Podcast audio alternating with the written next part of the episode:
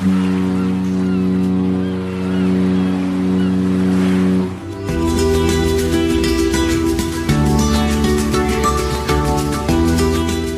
Tricks, der Kreuzfahrt-Podcast. Mit Jerome Brunel und natürlich wie immer mit dabei Franz Neumeier. Servus Franz. Hallo Jerome. Schön, dass du wieder da bist. Es ist wieder Mittwoch und es gibt eine neue Folge von Cruise Tricks und äh, heute mit einem Thema, ja, da wird man vielleicht im ersten Augenblick denken, was hat das denn überhaupt mit Kreuzfahrt zu tun? Ich möchte ein kleines bisschen ausholen, wie wir überhaupt auf das Thema gekommen sind. Meine Frau und ich haben uns überlegt, Mensch, wir haben einen zweieinhalbjährigen Sohn. Es wäre doch schön, wenn wir ein paar Fotos von ihm machen, die nicht mit dem iPhone gemacht worden sind. Ja, also die einfach auch mal qualitativ äh, oder künstlerisch mal ein bisschen schöner sind. Wobei man ja heutzutage mit äh, so Smartphones, egal ob das jetzt das iPhone ist oder das Samsung S5 oder welche auch immer das da gibt, die Fotos von der Qualität ja gar nicht schlecht sind, zumindest äh, wenn man bei Tageslicht fotografiert. Nachteil natürlich, man kann nicht zoomen oder ähnliches, aber so für Schnappschüsse reicht sowas natürlich. Aber wir haben uns gedacht, meine Frau und ich, wir würden gerne uns eine Kamera zulegen, die ein bisschen mehr kann. Jetzt hatte ich auch noch so eine Systemkamera, aber die war relativ alt vom Jahr 2007. Die habe ich übrigens damals gekauft, extra äh, für meine Einsatzzeit auf dem Schiff, weil ich mir gesagt habe, Mensch, du kommst da rum, da solltest du auch ein bisschen fotografieren. Da habe ich mir damals eine Systemkamera gekauft, also keine Kompaktkamera und auch keine Spiegelreflex, sondern sowas dazwischen. Die war aber inzwischen ziemlich alt und hatte auch nur sieben Megapixel, was jetzt einigermaßen ausreichend ist, muss ja nicht übertreiben, aber ich wollte was Neues. Und dann haben wir gesagt, okay, wir kaufen uns eine neue Kamera. Und dann habe ich überlegt, Mensch, ich bin jetzt nicht so der Experte. Wen könnte ich denn da fragen? Wer macht denn viele Fotos? Wer kennt sich denn da ein bisschen aus? Da war einerseits äh, mein Vater ein Ansprechpartner, weil der sehr viel fotografiert hat in der Vergangenheit zurzeit ein bisschen weniger. Er fotografiert zwar noch, aber nicht mehr so viel. Und ich habe an Franz Neumeier gedacht, der ja immer wieder für Cruise Tricks ganz, ganz viele Fotos macht, nämlich von den Schiffen. Ja, genau. So, und dann habe ich Kontakt mit dir aufgenommen, Franz, und äh, dann haben wir uns lange, lange unterhalten, was für eine Kamera für mich geeignet wäre. Und dann haben wir irgendwann gedacht, Mensch, das wäre doch auch mal ein Thema für Cruise Tricks. Welche Kamera und wie fotografiere ich und überhaupt alles rund um Fotografie, wenn man mit dem Kreuzfahrtschiff unterwegs ist. Das ist ein ganz schön breites Thema. Wir werden natürlich nicht ganz in die Tiefe gehen. Das macht auch keinen Sinn, weil ich denke, jeder muss auch für sich äh, ein bisschen gucken, was ist für mich am geeignetsten und wie weit möchte ich überhaupt gehen, wie viel Zeit will ich da investieren und auch, ich habe festgestellt, wie viel Geld man da investieren kann. Also man kann ja auch schon eine Kamera kaufen, die kostet so viel wie ein Auto. Also 25.000 Euro für nur für eine Kamera auszugeben, ist überhaupt gar kein Problem. Oder für ein Objektiv 6.000, 7.000, 8.000 Euro auszugeben, auch überhaupt kein Problem. Also man kann da unglaublich viel Geld versenken. Also ich habe auf Kreuzfahrt auch, auch schon. Leute gesehen, die mit solchen Kameras rumgelaufen sind. Ne? So diese diese ähm, Sportfotografen-Objektive, diese großen weißen, die ein eigenes Stativ brauchen, weil sie auf dem normalen Stativ wahrscheinlich äh, das Gewinde aus der Kamera rausreißen würden, so schwer sind die. Kann man machen, muss man aber nicht unbedingt. Also, wir wollen mal das äh, Pferd von vorne aufzäumen. Das erste, was man sich überlegen muss, denke ich, bei der Fotografie ist überhaupt, was möchte ich fotografieren? Also, wenn ich auf Kreuzfahrt bin, dann gibt es ja im Grunde drei Bereiche, die ich fotografieren möchte. Das ist einmal der Innenraum eines Schiffes, das ist dann vielleicht noch das Pool, der Pooldeck und dann natürlich durch die Landgänge. Und wenn man sich dann überlegt hat, was möchte ich eigentlich fotografieren, dann ist ja der erste Schritt äh, oder der zweite Schritt, sich zu überlegen, was brauche ich für eine Kamera. Da gibt's im Grunde so drei Kameratypen. Das ist die Kompaktkamera, so die günstige für 100, 200 Euro, vielleicht auch 300 Euro. Systemkameras, die äh, bisschen größer sind, so ein Zwischending zwischen einer Spiegelreflex und einer Kompaktkamera. Und es gibt eben die Spiegelreflexkamera. Franz, was für wen? Also ich glaube, die wichtigste Frage, die man sich dabei stellen muss, ist, was will man hinterher mit den Fotos machen? Weil es ist natürlich schon so, die Kompaktkamera ist einfach schön leicht, die stecke ich auch mal in die Hemdtasche vorne rein oder kann sie in der Hosentasche mit mir tragen. Die ist einfach sehr, sehr bequem. Eine Systemkamera wird schon ein bisschen größer und eine Spielreflex ist halt dann einfach richtig groß. Ich habe Wechselobjektive, die ich irgendwie durch die Gegend tragen muss. Das tut man sich vielleicht nicht unbedingt an, wenn man es nur für, für private Fotoalben zu Hause braucht, wenn man also nichts Größeres mit den Fotos vorhat. Ich fotografiere nicht auf den Schiffen halb professionell, das heißt, ich brauche die Bilder für Veröffentlichungen in Zeitschriften, brauche also eine möglichst hohe Qualität, die eben auch für diesen Zweck dann äh, sehr gut geeignet ist. Deswegen komme ich um die Spielreflex kaum herum, wobei man das auch so ein bisschen einschränken kann, weil die Kompaktkameras inzwischen auch ganz hervorragende Ergebnisse liefern, die ja zumindest für eine Tageszeitung locker reichen von der Qualität. Aber ich will jetzt für mich selber da also einfach Luft nach oben haben. Ich will die bestmögliche Qualität, damit ich äh, alle Möglichkeiten mit den Bildern habe.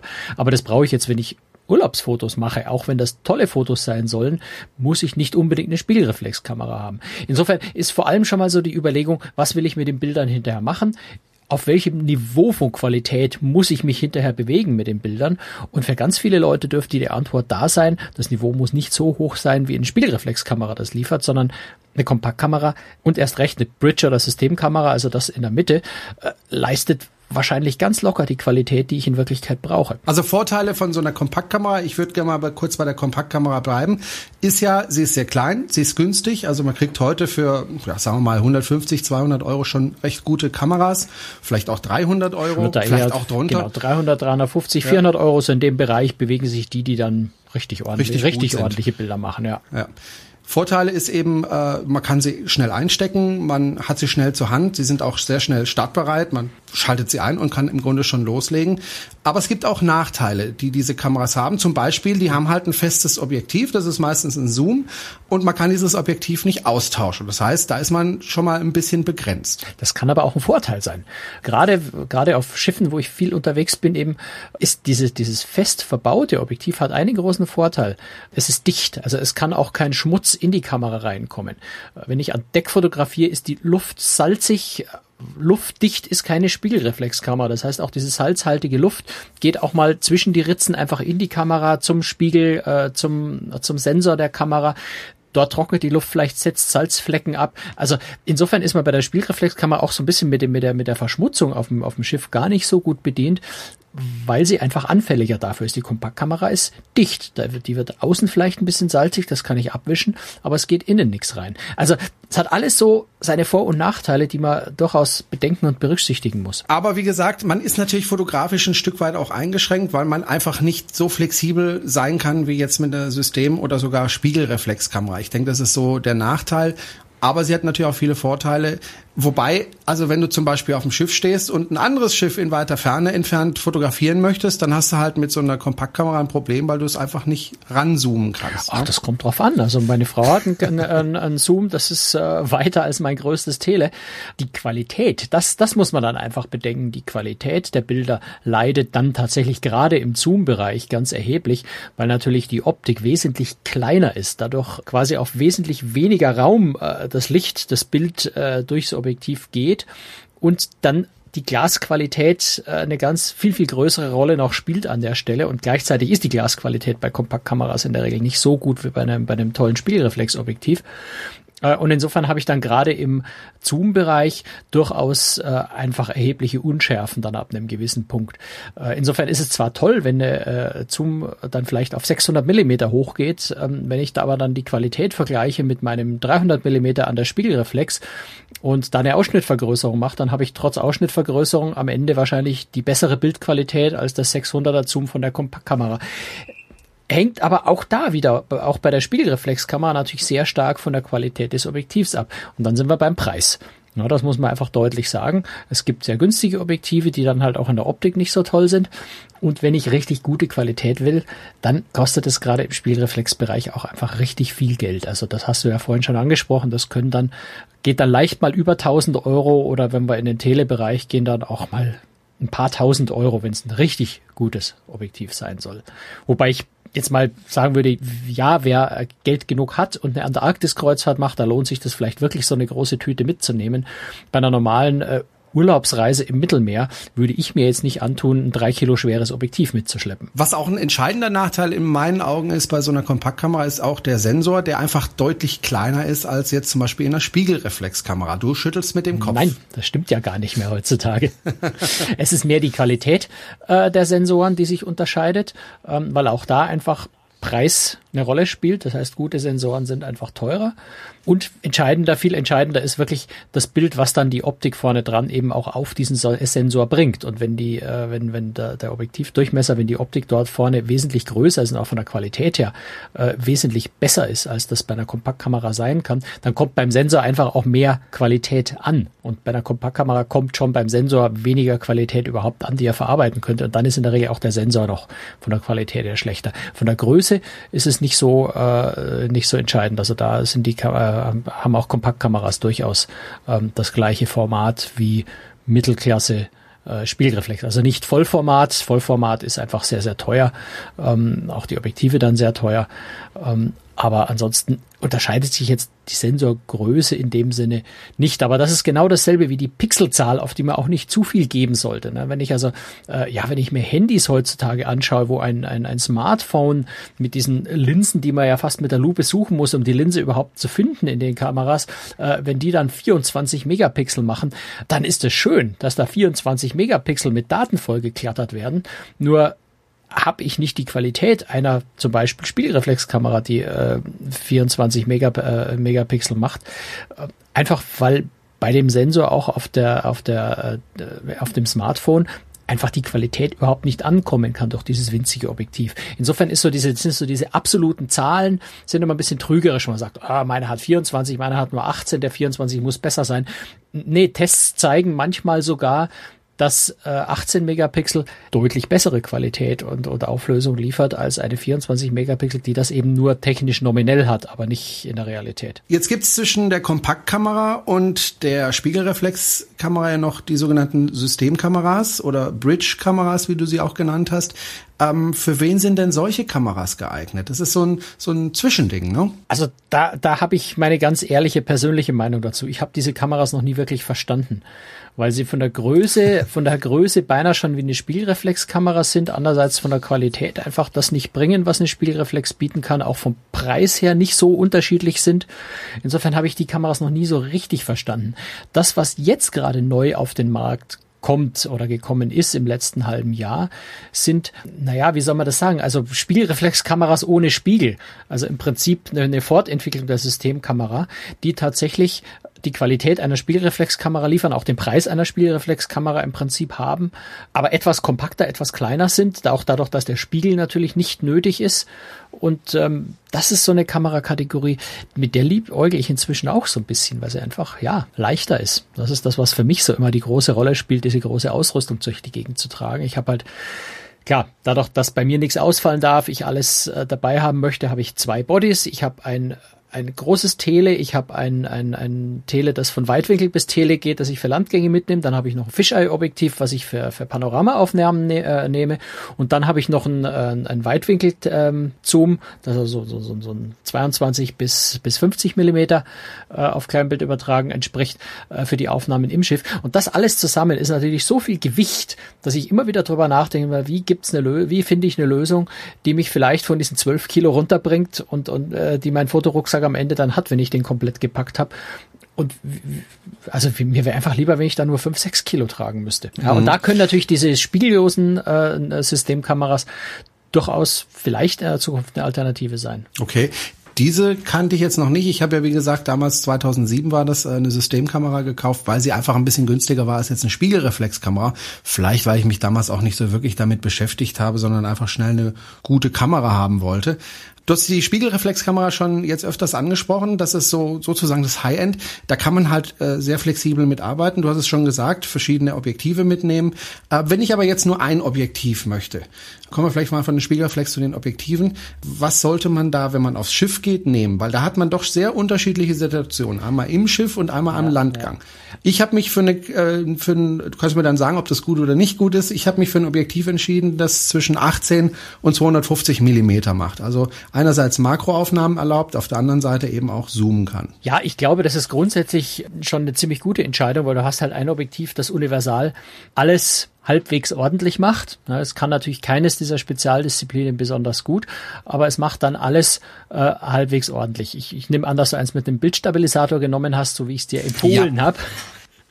Was natürlich äh, sehr wichtig ist, weil diese Extremzooms äh, in der Regel relativ, relativ lichtschwach sind. Und wenn wir jetzt mal über Innenräume auf Kreuzfahrtschiffen sprechen, ich denke, das hat jeder schon gemerkt, dort ist es immer irgendwie düster, selbst untertags ist es dort düster.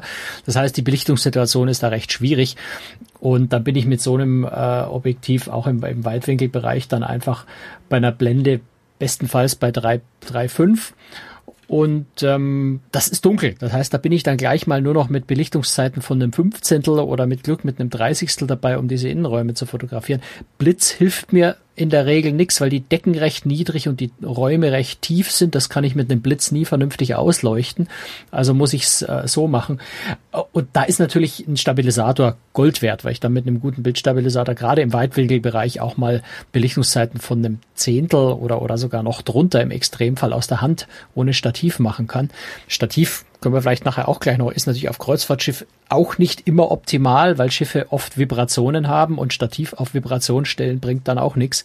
Da ist dann nee. meistens aus der Hand das durch die leichte Federung des Körpers äh, sogar weniger äh, Erschütterungen da. Also insofern, äh, das Objektiv denke ich schon gut. Wenn man, wenn man dann noch anspruchsvoller ist, so, so wie ich das halt für meine Bilder brauche, ich habe dann wirklich ein spezielles Objektiv, äh, wie ich schon gesagt habe, dieses äh, Weitwinkelzoom, äh, so, so ein 18 bis 50 oder sowas, das viel, viel lichtstärker ist. Das ich halt dann speziell für diese Innenräume einsetze und das äh, auch noch ein großer Vorteil, es hat geringere Verzerrungen. Ja, also das muss man natürlich bei solchen starken Zooms immer in Kauf nehmen, dass die Verzerrungen recht groß sind im Vergleich zu Objektiven, die äh, keine so große Brennweitenreich äh, Bandbreite haben. Also wenn ich dich richtig verstanden habe, dein Tipp für Leute, die im Schiff fotografieren wollen, da gibt's ja verschiedenste Situationen, zum Beispiel die eigene Kabine mal fotografieren möchten, damit sie das später zeigen können, oder die Lieben im Restaurant fotografieren möchten. Also ein möglichst lichtstarkes Objektiv dabei verwenden und versuchen Weitwinkel auf so weit wie möglich. Okay. Und vor allem äh, nach Möglichkeit auf den Blitz zu verzichten. Ja, der Blitz, also natürlich kann man den Blitz schon einsetzen, wenn man einen Vordergrund aufhellen will, gerade wenn ich im Restaurant äh, Abendessensszene, äh, meine Verwandtschaft am Tisch dann macht ein Blitz schon Sinn. Aber ansonsten sind die Räume zu tief und dann habe ich den Vordergrund ganz weiß und den Hintergrund immer noch schwarz und da in, irgendwo in der Mitte ist es richtig belichtet da bringt ein Blitz meistens nicht besonders weit. Wenn ich jetzt im Restaurant sitze und draußen scheint ganz hell die Sonne und ich sitze im Restaurant, möchte im Restaurant äh, jetzt Fotos machen, dann habe ich oft das Problem, dass die Sonne draußen doch ziemlich störend ist. Wie kann ich damit umgehen? Ja, das ist natürlich das Problem immer, wenn ich extreme Kontraste habe. Also wenn ich wenn ich keine Menschen auf dem Bild haben will oder muss äh, und, und Restaurants, Innenräume auf Schiffen fotografiere, dann versuche ich das meistens am frühen Morgen oder am Abend zu machen. Dann ist nämlich draußen dunkel, dann habe ich diesen starken Kontrast Kontrast nicht, dann scheint die Sonne nicht durch die Fenster rein. Das funktioniert am besten. Ansonsten gibt's eigentlich nur die Chance, gerade jetzt, wenn man, wenn man eine äh, Kamera hat, die äh, im, im RAW-Modus fotografieren kann, also die Rohdaten abspeichert, das können manche Kompaktkameras inzwischen sogar auch, dass man da etwas unterbelichtet und im RAW-Modus fotografiert und dann hinterher am Computer diese starken Kontraste mit entsprechender Software ausgleicht. Da kann man erstaunlich viel rausholen, wenn man darauf achtet, dass dann eben der helle Bereich möglichst gut belichtet ist, weil man kann aus zu dunklen Stellen kann man sehr viel rausholen nachträglich, aus zu hellen Stellen da ist einfach keine Bildinformation mehr da, kann man also nichts nachkorrigieren. Das heißt, solche Situationen dann lieber unterbelichten und äh, aus dem mit dem mit Hilfe des Rohmodus dann hinterher aus den Dunkelbild, äh, dunklen Bildteilen noch ein bisschen was rausholen. Das funktioniert dann auch relativ gut. Also das muss man halt einfach geplant dann so fotografieren und in Kauf nehmen, dass das Foto, was man in dem Moment dann auf dem äh, Bildschirm der Kamera anschaut, äh, schrecklich unterbelichtet aussieht, in dem Wissen, dass man hinterher mehr rausholen kann. Das muss man vielleicht auch einfach mal testen, um zu sehen, wie stark man da unterbelichten kann, damit hinterher noch was da ist. Jetzt hat man ja grundsätzlich bei Räumen oder bei Gebäuden das Problem, dass sich manche Linien verbiegen, vor allem an den seitlichen Enden der Fotos. Gibt es da irgendeinen Trick, wie man das vermeiden kann? Also gegen diese Kissen- oder tonnenartigen Verzerrungen, also wo Linien dann nicht mehr gerade laufen, sondern verbogen sind, hat man wenig Möglichkeiten. Das liegt am Objektiv, das liegt an der Optik. Und gerade diese stärkeren Zoom-Objektive verzerren da stärker als spezialisierte Weitwinkelobjektive, die speziell gebaut sind, um genau diese Verzerrungen nicht zu machen. Was man natürlich tun kann, ist einfach ein paar Schritte zurückgehen. Ja, also je, je stärker der Weitwinkeleffekt ist, den man ausnutzt, desto stärker tritt diese Verzerrung auf, auch auf. Wenn ich die Möglichkeit habe, einfach ein Stück zurückzugehen und vielleicht nicht im extremen Weitwinkel zu fotografieren oder zumindest die äh, Linien, um die es geht, nicht nicht in der Nähe des Bildrandes zu haben, dann geht das Ganze deutlich besser. Also ein Schritt zurück hilft da immer. Allerdings gibt es am Schiff natürlich nicht immer die Möglichkeit, den Schritt zurückzugehen. Ansonsten hat man ja mit Linien noch ein anderes Problem, äh, nämlich diese schönen fallenden Linien. Also Wände schauen dann plötzlich so aus, als wären sie schräg, obwohl sie in Wirklichkeit ja gerade sind. Also wenn ich eine Türrahmen. Nehmen wir ein einfaches Beispiel. Ich fotografiere einen Türrahmen ähm, und ich halte die Kamera nicht absolut waagrecht, also im 90-Grad-Winkel quasi zum Türrahmen. Dann laufen die Linien dieses Rahmens ja entweder nach oben oder nach unten spitz zu, obwohl die Türzargen ja eigentlich parallel zueinander sind. Das ist eine Sache, die man sehr gut vermeiden kann. Da muss man einfach beim Fotografieren aufpassen. Das heißt wirklich sich konzentrieren und darauf achten, dass die Linien tatsächlich parallel sind erreicht man, indem man eben sich mal auf die Zehenspitzen stellt oder, oder in die Knie geht äh, und versucht, die Kamera absolut waagrecht zu den, äh, zu den ja dann hoffentlich nicht mehr fallenden Linien zu halten. Also das muss man einfach beim oder kann man beim Fotografieren auslegen. Man kann es hinterher natürlich auch mit Software machen, aber wenn man viele Bilder auf die Art und Weise nachbearbeiten will, dann ist es sehr mühselig und zeitaufwendig. Das heißt, man achtet am besten gleich beim Fotografieren drauf, dass diese fallenden Linien einfach gar nicht auftreten. Verlassen wir mal das Schiff. Landgang, da freut sich jeder drauf und äh, nimmt natürlich seinen Fotoapparat mit, wenn man schöne Ausflüge macht. Was empfiehlst du da an Ausrüstung und worauf sollte man da besonders achten? Ja, man sollte vielleicht auch nicht zu viel mitnehmen. Ne? Das ist genau der Punkt, warum ich tatsächlich, wenn ich zum Landgang gehe, in der Regel nur ein einziges Objektiv auf einer Kamera drauf habe, die ich da auch nicht, äh, wo, wo ich dann auch nicht groß Objektivwechseln machen will.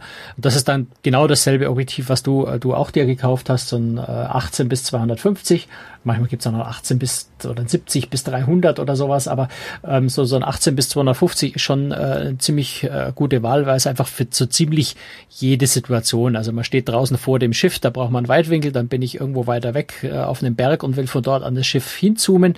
Dafür ist so ein Objektiv dann eigentlich äh, ziemlich gut geeignet, weil ich einfach einen guten Kompromiss habe aus. Ich habe jede Brennweite dabei und trotzdem nur ein, ein Objektiv, weil man muss natürlich, wenn wir auf Kreuzfahrt sind, sind wir oft auch in Orten, die sehr touristisch überlaufen sind oder wir sind in dritte Weltländern oder in sonst schwierigen Gegenden, wo ich auch sehr ungern dann äh, einen Fotorucksack irgendwo auf die Straße lege, den Reißverschluss aufziehe, allen Leuten, die in der Nähe stehen, zeige, guck mal, hier liegen ungefähr dreieinhalbtausend Euro drin. Das will ich ja nicht machen, sondern ich will da sehr unauffällig bleiben. Ich will möglichst niemandem zeigen, wie teuer meine Kamera ist Deswegen nebenbei auch noch der Tipp, äh, sich vielleicht einen Kameragurt zu kaufen, auf dem nicht groß Canon oder Nikon draufsteht. Es gibt auch neutrale Kameragurte, wo kein Name draufsteht.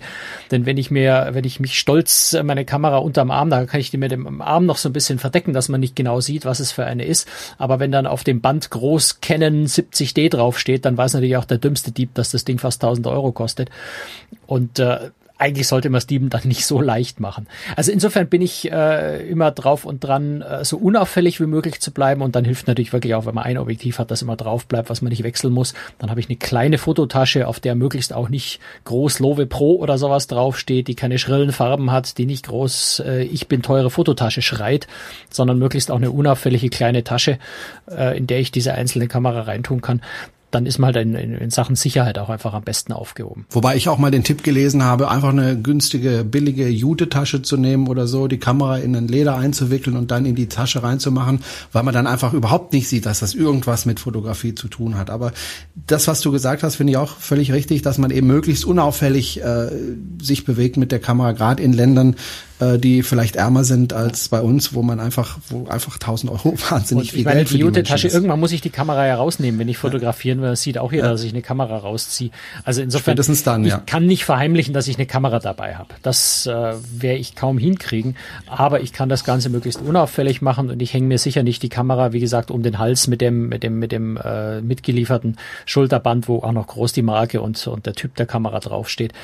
Das ist dann einfach ja eine Nummer zu dick. Ich stecke auch, wenn ich fotografiere, ich stecke die Kamera sofort wieder in die Tasche. Ich hänge die mir in der Regel nicht um den Hals oder um die Schulter, sondern ich mache mein Bild und dann geht's wieder in die Tasche zurück, um einfach möglichst wenig Angriffspunkte da zu bieten. Außerdem schützt einfach in der Kamera, äh, in der in der Tasche ist die Kamera einfach auch vor Staub, vor Dreck und deswegen würde ich auch die Jute-Tasche nicht nehmen, auch vor Schlägen und und Beschädigungen von ja Passanten, die einen anrempeln oder sowas.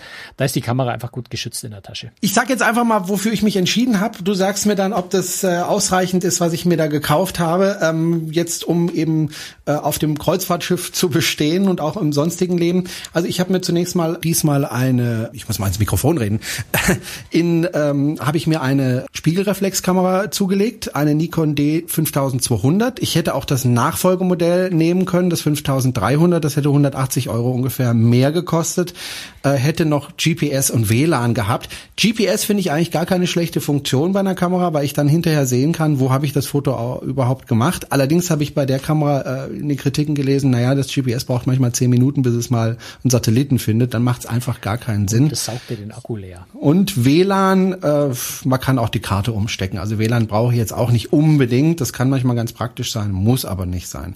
Deswegen und von den Bildern her gab es da kaum einen Fortschritt. Und ähm, deswegen habe ich mir gedacht, ich spare mir ein bisschen Geld, habe mir eben für rund 400 Euro diesen diese Kamera gekauft, dazu ein Objektiv, dazu einen Akku, noch einen zusätzlichen, also einen zweiten Akku. Das denke ich ist eine ganz, ganz wichtige Sache, immer einen Ersatzakku dabei zu haben, der aufgeladen ist. Muss man da den Originalakku nehmen oder kann man da auch einen günstigen von einem Dritthersteller also nehmen? Ich würde bei Kameraakkus würde ich ganz dringend zum Originalhersteller raten, weil die zwar ein bisschen teurer sind, aber dafür wirklich eine ordentliche Laufzeit haben und auch von der Qualität her. So ein Kameraakku ist dann schon ein recht leistungsfähiger Akku und wenn er schlecht verarbeitet ist, ich möchte nicht, dass mir dieses Ding in der Kamera ausläuft oder explodiert, was durchaus vorkommen kann. Natürlich ich möchte jetzt den, den äh, Ersatzakkus das nicht unterstellen, aber es ist grundsätzlich natürlich äh, schon denkbar. Und da möchte ich ehrlich gesagt meine teure Ausrüstung auch nicht riskieren und ich möchte dann auch möglichst lange Akkulaufzeit haben und da habe ich nur beim Hersteller, beim Originalprodukt dann auch die Garantie. Dann habe ich noch ein UV äh, UV-Filter bestellt. Ähm, jetzt wird man vielleicht sagen, wozu braucht ihr einen UV-Filter? Das braucht man bei diesen modernen Kameras eigentlich gar nicht, aber ich nehme das einfach als Schutz für die Linse. Ja, genau. Also das ist was, was ich schon immer mache, auch schon in der analogen Fotografie immer gemacht habe und was aus meiner Sicht sehr viel Sinn macht, weil natürlich gerade wenn man im Urlaub unterwegs ist, man achtet manchmal nicht so auf die Kamera oder hat man hat wirklich Passanten, die einen anrempeln oder man kommt mal in, ja auch wenn, wenn wenn irgendwo Dreck durch die Gegend fliegt, mal ein Steinchen vielleicht hochfliegt, so ein Filter, der kostet 40, 50 Euro Euro, wenn man richtig guten kauft.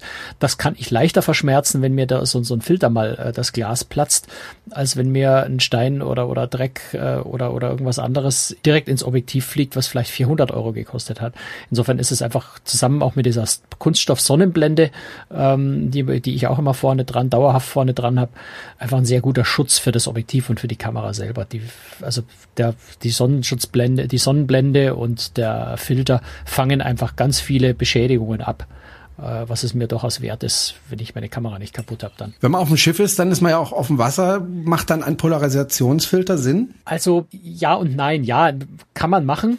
Ähm, muss man eigentlich bei modernen Kameras auch nicht mehr unbedingt, wo ein Polfilter sehr viel Sinn macht ist, sind diese verstellbaren Polfilter, wo ich also Spiegelungen, also alles nicht metallische Spiegelungen ähm, mehr oder weniger rausfiltern kann, was halt gerade, wenn ich auf dem Wasser bin, wo sehr viele Reflexionen auf dem Wasser sind, durchaus interessant sein kann, wenn ich also sage, ich will Delfine fotografieren, die äh, im, im äh, glitzernden Wasser springen, dann kann es sinnvoll sein, ein bisschen was oder alles von der Reflexion von dem Wasser rauszufiltern, damit ich die Delfine besser sehen kann.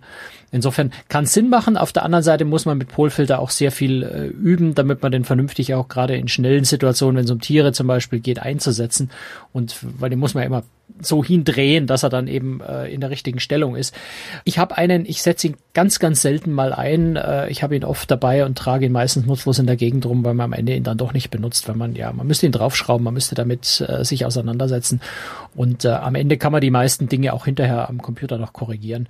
Insofern sehe ich jetzt nicht als so essentiell an. Jetzt haben wir ja vorhin schon drüber gesprochen, dass viele Kameras äh, RAW-Aufnahmen machen können, also das Speicherformat RAW, das also nicht komprimiert, wie zum Beispiel beim JPEG, wo ja die Bilder komprimiert werden und dadurch einfach an Qualität ein bisschen verlieren. Äh, bei RAW ist das nicht der Fall, hat aber den Nachteil, dass äh, diese Dateien sehr, sehr groß sind. Das heißt, wenn man viele RAW-Fotos äh, macht, dann bekommt man irgendwann ein Problem mit dem Speicher. Jetzt hat man meistens, wenn man aufs Schiff geht oder oft, also ich zumindest, äh, seinen Laptop dabei, aber auch das hat ja nur begrenzten Speicherplatz mitunter und dann stellt sich natürlich die Frage, wie speichere ich? Also erster Schritt ist natürlich Speicherkarte in der Kamera. Da sollte man keine zu großen Speicher nehmen. Also ich habe jetzt zum Beispiel persönlich zwei 32 äh, Gigabyte Speicherkarten äh, gekauft, die im Übrigen billiger waren als eine 64er Karte, lustigerweise. Äh, ich stückel das also ein bisschen, damit auch wenn ich eine Karte verliere, dass nicht gleich alles verloren geht, sondern eben nur ein Teil.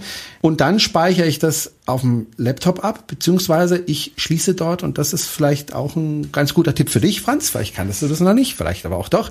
Äh, es gibt ja mittlerweile SSD-Festplatten, die kriegt man so für ein halbes Gigabyte, so für ungefähr 135 Euro auf dem Markt. Die schließe ich einfach ans Laptop an und übertrage dann die Bilder direkt von der Kamera auf diese ähm, SSD-Festplatte. Mit einem halben Gigabyte kommst du jetzt nicht wirklich weit. Naja, wenn du auf Reisen bist, reicht das erstmal. Ein halbes Gigabyte, da kriegst du nicht äh, mal ein, ein Bild ein, drauf. Ein halbes Terabyte, Entschuldigung. aber aber ein halbes Terabyte. dumm und dämlich für 500 135 Euro. 500 Gigabyte SSD? Nee. Ja, 135 Euro. Wo? Guck nach. Kann nicht sein, dass die so dramatisch gefallen sind im Preis. 135 Euro. Kaum zu glauben, die sind tatsächlich so billig geworden. Der blanke Wahnsinn. Die haben nämlich den Vorteil. Jetzt kannst du natürlich auch eine normale Festplatte nehmen, so eine zweieinhalb Zoll, klar. Geht auch. Auch überhaupt kein Problem. Ist halt ein bisschen größer, aber der große Vorteil von dieser SSD, mal abgesehen von der Geschwindigkeit, wobei die Schreibgeschwindigkeit jetzt auch nicht so wahnsinnig ist, ist einfach, die ist so groß, ein bisschen größer als eine Checkkarte und ist auch sehr, sehr leicht. Das heißt, die kannst du mal irgendwo verstecken in deinem Koffer oder sonst wo, wo niemand rankommt und du kannst eben sehr viel dort wegspeichern. Zu Hause mache ich es dann so, dass ich äh, alle Fotos in die Cloud sicher und dann eben auf einer externen Festplatte ähm, auch nochmal alles absicher. Auf meinem Laptop bleibt am Schluss nichts mehr. Ja, da kann ich nicht viel hinzufügen. Ich mache es ziemlich genauso. Ich habe zu Hause zwar jetzt äh, ein bisschen ein größeres Speichersystem, äh, aber letztendlich kommt das auf selbe raus. bisschen. Ich, ich stoße gerade an die 3 Terabyte Grenze. Aber hm. äh, prinzipiell mache ich es ganz genauso. Also ich habe auch so eine mobile Festplatte. Ich bin mir im Moment gar nicht sicher, ob das noch eine klassische Festplatte oder eine SSD ist ist, aber sie ist jedenfalls auch sehr klein und kompakt und leicht.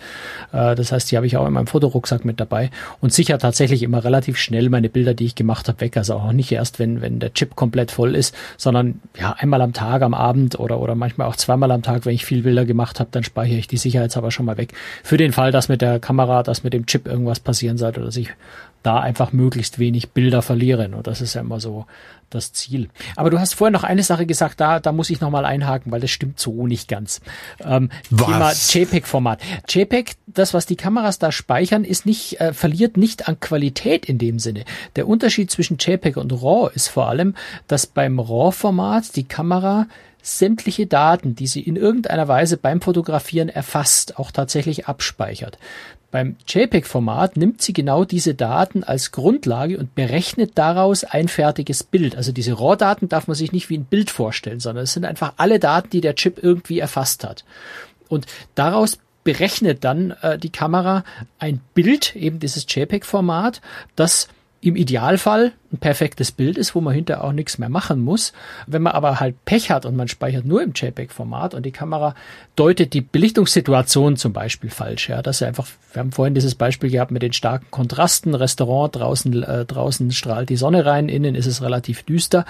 Da hat die Kamera dann auch irgendwann auch keine Chance mehr, das, diese Situation richtig zu erfassen und dann speichert sie ein unterbelichtetes oder ein überbelichtetes JPEG ab und schmeißt die restlichen Daten weg. Das heißt, ich kann da mit diesem JPEG kann ich hinterher nichts mehr machen, wenn es überbelichtet ist. Habe ich die RAW-Daten dazu, dann kann ich selber hinterher in der Software entscheiden, welches die richtig belichteten Stellen sind und kann mir im Zweifel auch mit einer guten Software sowohl die zu dunklen als auch die zu hellen Bereiche jeweils noch korrigiert, weil ja alle Daten noch da sind, quasi mein eigenes JPEG daraus entwickeln. insofern habe ich beim RAW einfach mehr Daten hinterher noch zur Verfügung, aber die Qualität äh, ist deswegen bei den JPEG-Bildern nicht, äh, nicht automatisch schlechter. Hm. Es kann aber nur sein, dass sie halt einfach falsch Format. Aber es ist ein komprimiertes Format. Also JPEG ja, wobei die Kamera selber, die, die Kamera selber äh, nur minimal komprimieren. Also da kriegt okay. man schon eine gute Qualität dann noch. Das Komprimieren macht man dann eher hinterher am Computer, wenn man es zum Beispiel im Internet veröffentlicht, äh, versucht mhm. man die Bilder klein zu rechnen, aber die Kameras komprimieren da recht wenig. Okay. Aber so ganz falsch war es auch nicht, was ich gesagt habe. Minimal. Gut. Man kann natürlich jetzt noch weitergehen und sich überlegen, welche Software benutze ich, um das Ganze zu bearbeiten. Wenn ich da irgendjemanden frage, irgendwelche Experten oder dich, jeder rät mir dazu eine anderen äh, Lösung. Also da gibt's wirklich ganz, ganz viele verschiedene Lösungen. Ja, da muss, denke ich, jeder mit der Kamera mitgeliefert RAW-Entwickler, die ja. halt so Basisfunktionalität bieten. Und ja. dann gibt's zwei professionelle äh, Lösungen. Das ist äh, DX, äh, DxO Optics und äh, Adobe Lightroom. Das sind die zwei, mit denen man sehr, sehr viele Möglichkeiten mhm. hat, hinterher die RAW-Dateien zu bearbeiten. Aber das recht, es würde im Moment etwas weit gehen, wenn wir darauf auch noch im Detail jetzt eingehen.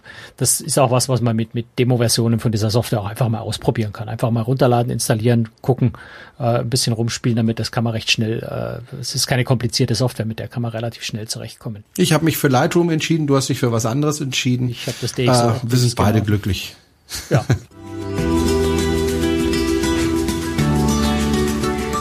So, ich glaube, Franz, wir sind uns einig. Wir könnten ungefähr noch zwei bis drei Stunden weiter übers äh, Fotografieren diskutieren, mindestens, aber ich, mindestens. das, das würde, äh, glaube ich, zu weit gehen. Und es gibt, glaube ich, auch zum Thema Fotografieren im Allgemeinen den einen oder anderen Podcast, den äh, man sich da herunterladen kann. Warum nicht? Wer sich also noch mehr fürs Fotografieren interessiert. Wobei die guten, die ich entdeckt habe in der Hinsicht, das waren alles englischsprachige. Also da sollte man sich dann auch ein bisschen mit Englisch auskennen. Dann kommt man da, glaube ich, weiter. Also wie gesagt, wir könnten noch stundenlang darüber drüber sprechen. Aber die Zeit drängt, die halbe Stunde ist längst vorbei und äh, ja, wir melden uns einfach in einer Woche wieder mit dem nächsten Thema und äh, freuen uns, wenn Sie uns weiter unterstützen, so wie Sie das bisher tun, entweder durch eine Geldspende oder durch einen Kommentar, entweder auf unserer Webseite oder was uns auch ganz besonders freut, wenn Sie uns kommentieren in iTunes und dort bewerten. Ähm, da im Voraus schon mal ein herzliches Dankeschön und ja, empfehlen Sie uns weiter. Dankeschön fürs Zuhören heute, Franz, und äh, dir noch eine schöne Woche. Ja, danke für dich auch. Bis demnächst. Danke. Ciao. Servus. Und danke auch für die vielen Fototipps, die du mir gegeben hast, damit ich mir die richtige Kamera gekauft habe. Gerne. Jetzt wird sich dann rausstellen, ob du die richtige gekauft hast für deine Zwecke. Bin ich sehr neugierig.